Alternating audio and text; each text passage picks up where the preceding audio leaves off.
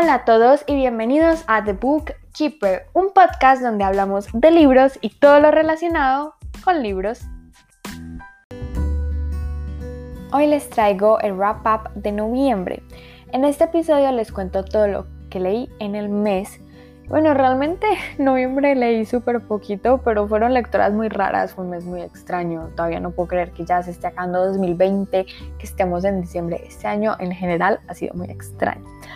Pero bueno, arrancamos el mes con Seis de Cuervos, escrito por Leigh Verdugo, y qué lectura tan espectacular, 5 de 5 estrellas, directo a la lista de favoritos, tienen reseña en la cual simplemente digo que amo muchísimo este libro, entonces pues no me voy a explayar mucho en mi opinión, simplemente les voy a decir que la autora básicamente tiene como un universo hecho que se llama Grishaverse o el universo Grisha.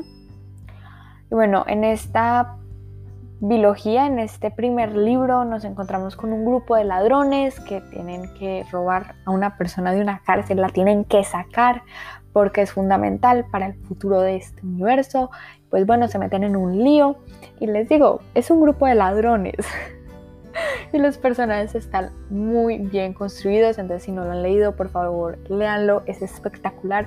Probablemente sea simplemente yo creando hype, pero es que, ¿qué les digo? Me encantó, lo amo, lo amo. Se va directo a mi lista de favoritos para toda la vida. Bueno, ahora sí, siguiendo con libros de los cuales no les he hablado, leí Viaje a los tiempos de Verne, que son cuentos cortos y la compiladora es Marcela Willes. A este libro le di 3.5 de 5 estrellas. Y bueno, esta lectura sí fue medio rara porque hacía mucho rato que no leía un libro de cuentos, sobre todo de cuentos que no se entrelazan entre ellos. Yo pensaba que tal vez dos iban a tener relación o no sé, tal vez un personaje por ahí, pero no, nada que ver. Todos los cuentos son diferentes, son ocho cuentos y pues es muy difícil darle una calificación a un libro que pues trata de cosas muy diferentes con personajes diferentes y que mm, son cuentos y pues cada uno es diferente. Mi favorito, afortunadamente, aparece en el libro y es Un Expreso del Futuro. Creo que se llama, si lo leen, me dicen qué tal. Si les gusta o no, para mí simplemente me parece súper chévere que juega mucho con las expectativas del lector y sí, me gustó bastante. Debo decir que en este libro obviamente hubo cuentos que me encantaron, otros que no me gustaron, otros que fueron me, uno que no leí porque estaba muy largo y me daba mucha pereza y pues, y pues no, no. Entonces pues sí, realmente lo recomiendo completamente porque te puedes sacar digamos que un bloqueo lector si te gusta mucho el autor de Julio Verne, también lo puedes leer entre lecturas, puedes leer un cuento y ya después vas leerte, no sé, siete libros y leerte otro cuento. También para los más chiquitos me parece que es un cuento bien. O sea, cuando digo más chiquitos no me pongan a leer un niño de tres años este libro. Obviamente no, uno que ya tenga un poquito más eh, de cabeza, de razonamiento, de, de, conciencia. Sí, por ejemplo, no sé, nueve años, diez años, pues, pues sí, o hasta ocho, no sé. No me pongan edades porque pues me pierdo. El caso es que lo recomiendo bastante si estás en un bloqueo lector o si simplemente quieres leer algo corto. Y obviamente si te gusta el autor, la edición es preciosa porque es muy sencilla pero tiene detallitos que la hacen bastante bonita. Y por último, el libro al que quería llegar porque tengo muchos sentimientos encontrados, Harry Potter y el prisionero de Azkaban por J.K. Rowling. Ok, a este libro le di 2.5 de 5 estrellas. No les voy a contar de qué trata porque pues es el tercero de la saga y a estas alturas de la vida ya deberían saber que Harry Potter es un mago y bueno, la escuela, las casas y bueno, todo eso. En fin, este libro lo leí en inglés y como dato curioso, Hagrid, el personaje, me cuesta leerlo como no tienen idea. Los diálogos, oh my god, Dios mío, bendito Creo que en mi vida había leído a un personaje que hablara de tal manera y creo que si han leído el libro se van a dar cuenta porque en muchas palabras le faltan letras y no es descuido de la edición, para nada. Así está escrito el personaje.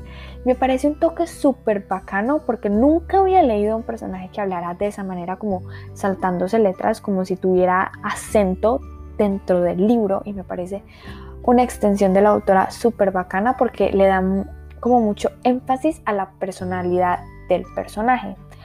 Pero yo me confundía demasiado, yo no sabía qué carajos estaba diciendo Hagrid, porque lo que les digo, apenas estoy empezando a leer en inglés y pues fue muy difícil para mí entrar en un libro de fantasía y pues que el personaje le faltaran letras, como que pues no. Pero no, dejando eso de un lado, me parece que el libro está muy bien escrito en cuestión de personajes, está súper bien.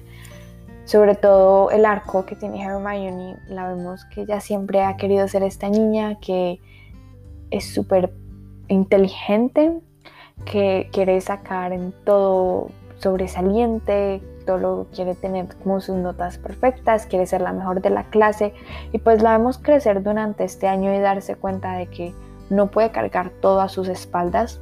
Y es algo muy chévere porque sobre todo en cuarentena estudiando virtual, Dios mío, yo iba a colapsar con las tareas y pues bueno, me mentía menos sola sabiendo que Hermione está igual que yo, solo que ella podía estudiar magia y pues yo no, pero bueno, igual. Lo mismo que con el arco de Harry y Ron.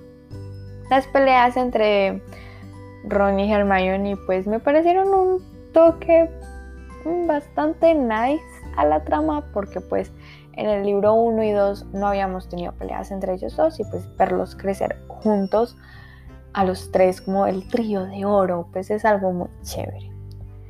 Pero entrando más en cuestión de trama y del libro como tal, sí fue algo muy decepcionante. Mm, para mí hasta ahora mi favorito ha sido el segundo libro y esto es básicamente porque tenemos como este aura de misterio, ya conocemos el mundo de Harry Potter, bueno, o al menos pues, una parte, conocemos el castillo de Hogwarts, las casas, cómo funcionan las clases, entonces para nosotros ya es mucho más fácil movernos y tenemos, como les decía, este aura como de misterio de qué va a pasar, qué está pasando en el colegio, eh, quién es el causante de como todo este lío pero en este tercer libro es como todo lo contrario. La verdad es que es muy aburrido en cuestión de trama. Porque no hay una trama como tal fija, simplemente seguimos a Harry Potter por todas sus clases y punto final, y todos los partidos de Quidditch. En algunas partes sí fue muy aburridas, en otras no tanto. Sobre todo porque pues a mí me gusta bastante el colegio de Hogwarts y soy de esas personas que quieren saber muchísimo más como todos los detallitos, todas las clases, en fin, absolutamente todo.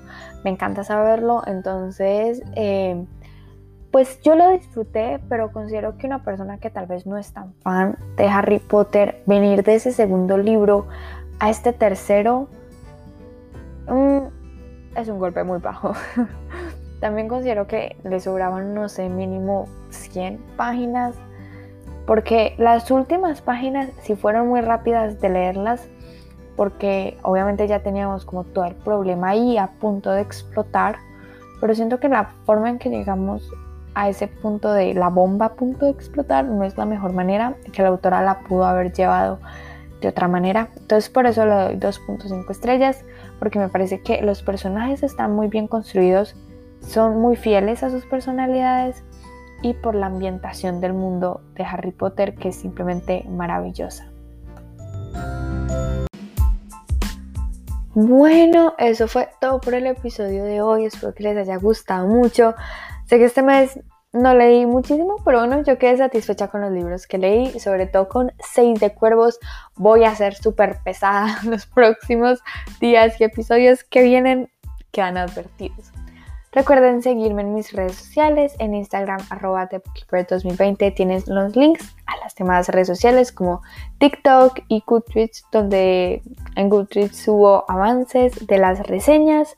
Pues bueno, yo los veo en el próximo episodio. ¡Chao!